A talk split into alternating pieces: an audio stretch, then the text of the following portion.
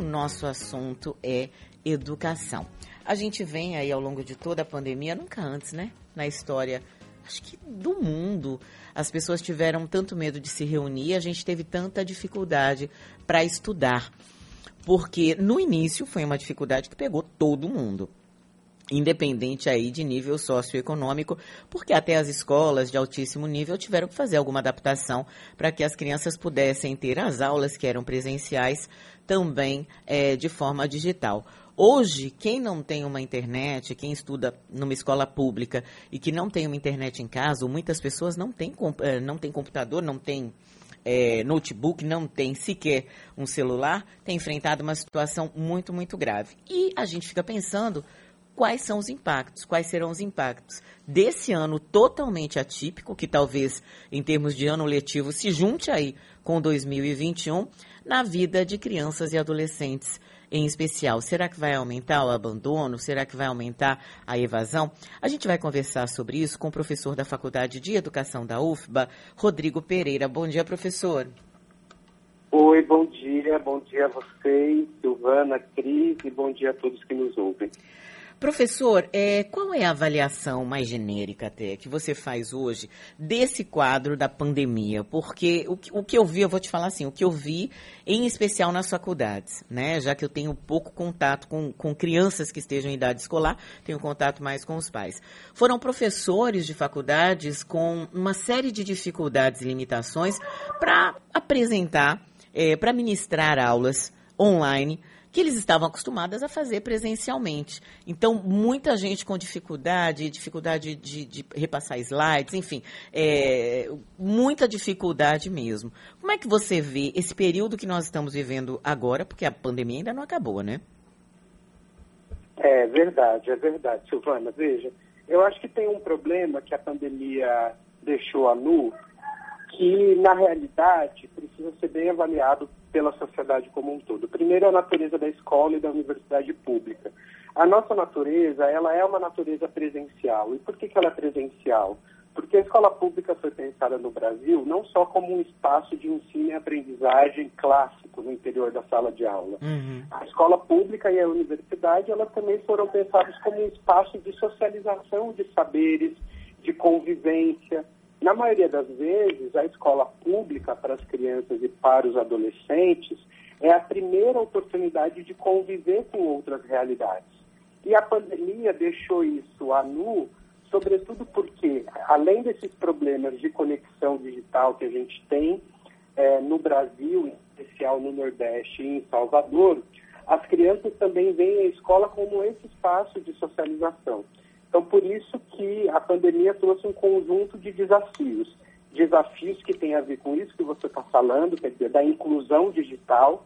Hoje nós temos muitas dificuldades na casa das pessoas, né? Pesquisas da, da, do Programa Nacional de Amostragem Domiciliar do IBGE mostram que mais de 80% dos jovens de 15 a 20 anos acessam a internet por um smartphone. Isso significa dizer que eles não têm computadores em casa, por exemplo, o que gera uma série de problemas para esse período da pandemia sobre o acesso das crianças e dos adolescentes a conteúdos digitais que as escolas possam oferecer. E também o problema de formação dos nossos professores e professoras que não foram preparados e preparadas para é, atender a essa demanda da, do ensino online. Professor Cris Cambuí falando, bom dia, tudo bem? Oi, Cris, tudo bem. É, só para assim, para deixar claro, qual que é a diferença, por exemplo, da evasão para o abandono? Tá. Olha lá, o abandono escolar, ele é representar, eles são similares, tá? Mas o abandono escolar, ele é representado por uma, é, um processo contínuo de faltas do estudante é, em relação à escola. Tá? Então, o abandono escolar, por exemplo, se o estudante falta uma semana, é considerado como abandono, mas ele pode ser recuperado, tá certo? Então, a escola pode fazer um conjunto de gestões, ter um conjunto de iniciativas para recuperar esse estudante para a escola. A evasão é quando o estudante não volta mais à escola, ele já atingiu um número de faltas, tá?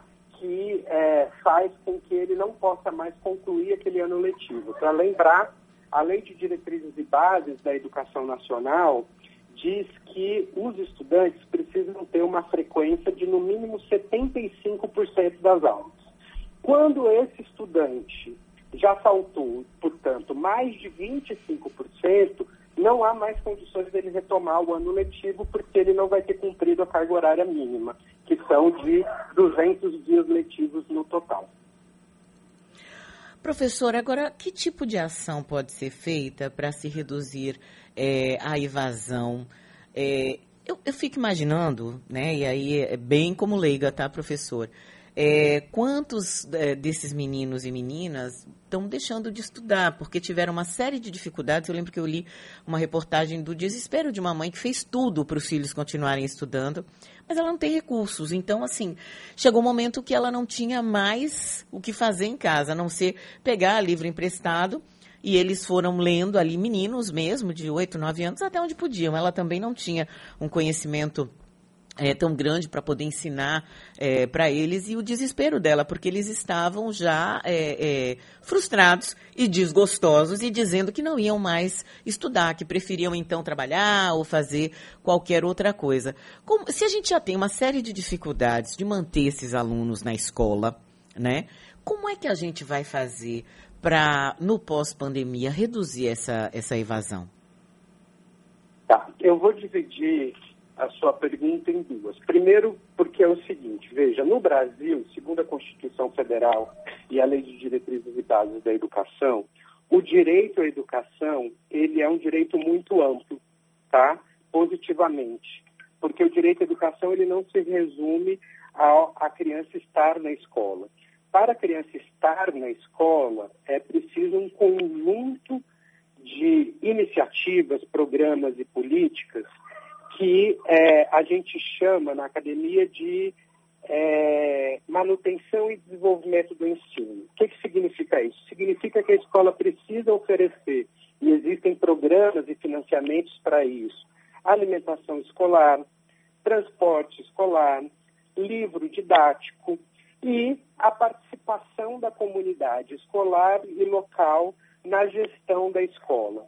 Por que, que esse direito é mais ampliado, então? Porque a gente entende que a educação, ela precisa, o Estado, né, através da educação, ele precisa oferecer essas condições para que as nossas crianças e adolescentes estejam na escola, sobretudo na escola pública. Por quê? Porque hoje a escola pública, ela é responsável por quase 80% do atendimento da demanda na educação básica.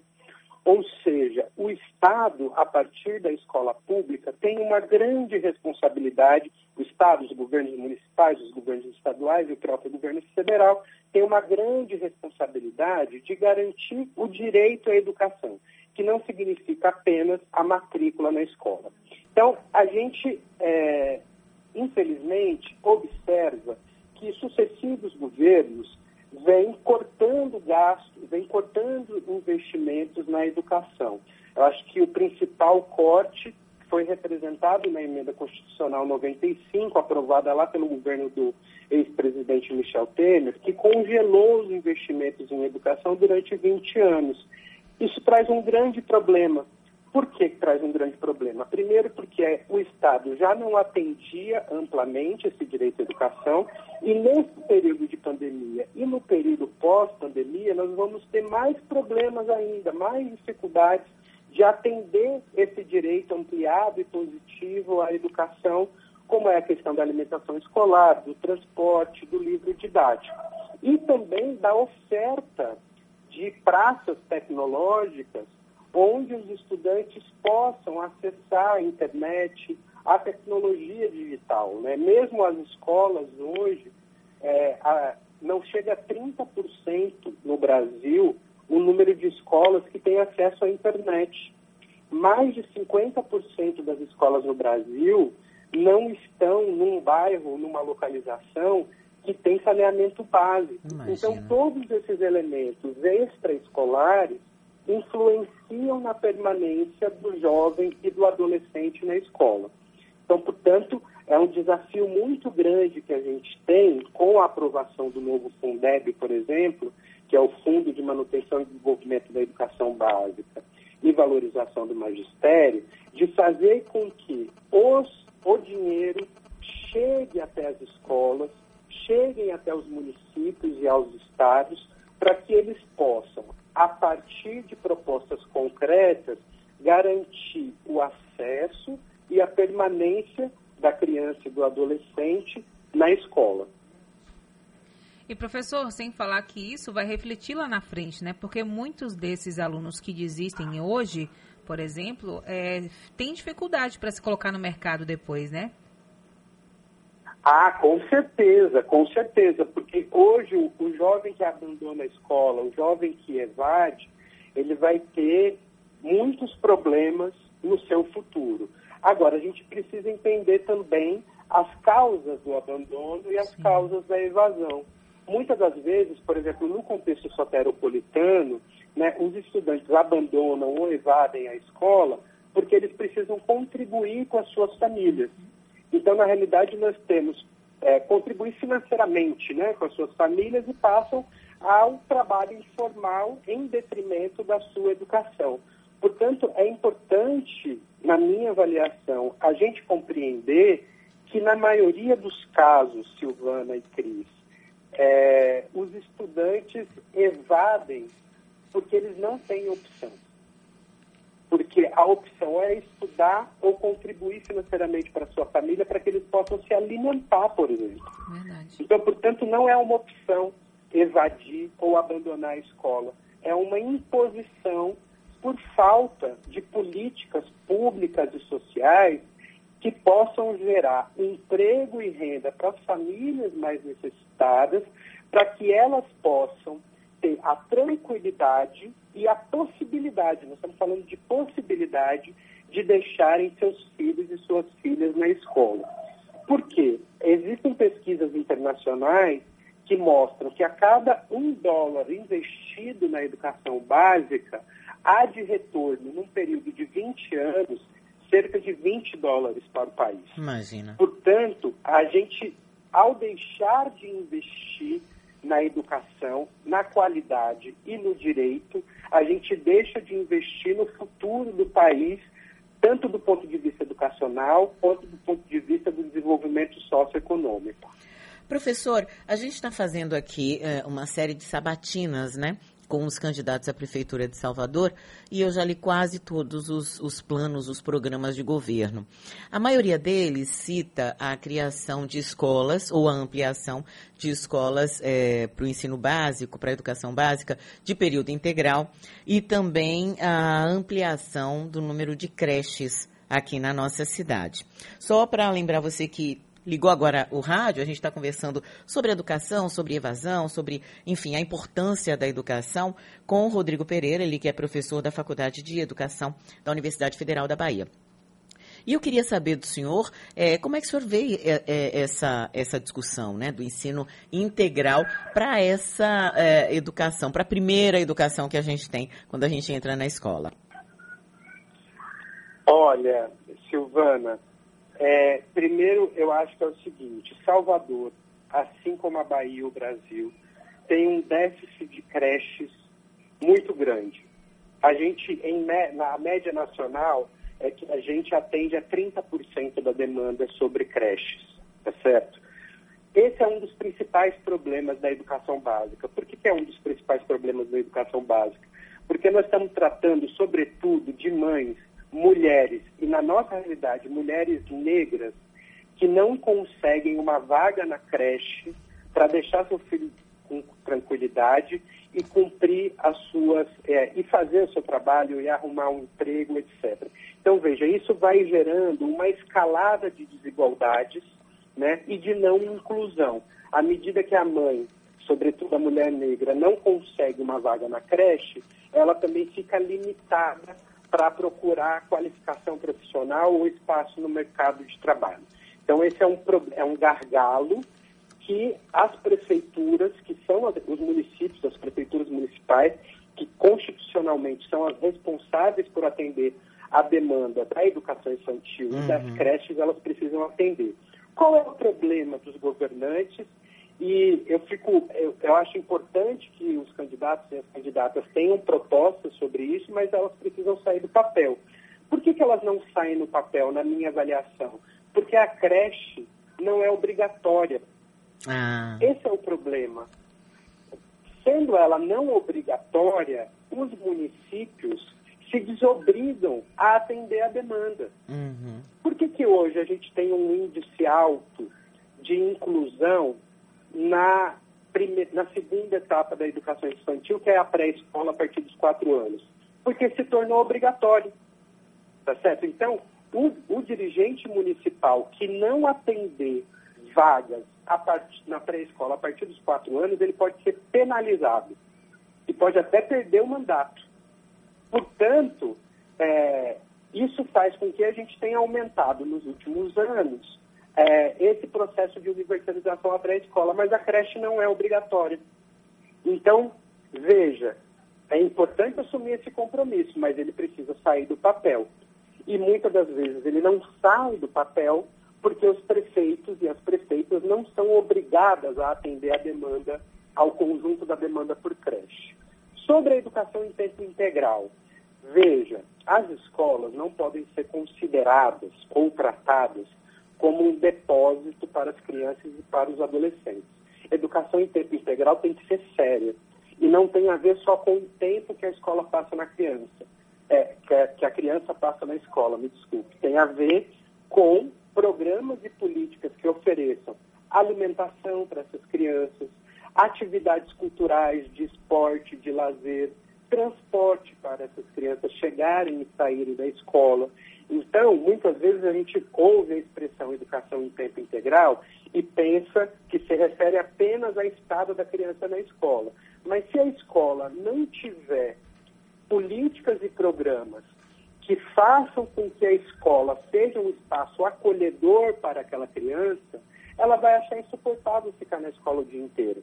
Então, portanto, não adianta colocar só os estudantes estudando, os alunos estudando oito horas por dia. É preciso estrutura adequada, qualificação docente e profissionais preparados e preparadas para atender a demanda da escola em tempo integral. Uhum. Portanto, eu acho muitas das vezes que as propostas dos candidatos e das candidatas são muito evasivas porque acabam confundindo a população, dizendo o seguinte: olha, nós vamos oferecer escola em tempo integral, mas em quais condições?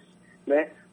Das, muitas das propostas não apresentam quais são os elementos necessários para garantir que a criança continue na escola, mesmo ela sendo em tempo integral. Eu também fiz esse exercício de ler né, as propostas municipais, estou construindo uma pesquisa sobre isso no contexto de Salvador, e percebi que o conjunto dessas propostas são muito evasivas. Uhum. Obviamente que há diferenças, né? há candidatos e candidatas que conhecem mais a realidade da educação municipal, mas, no geral, eu considero propostas muito evasivas.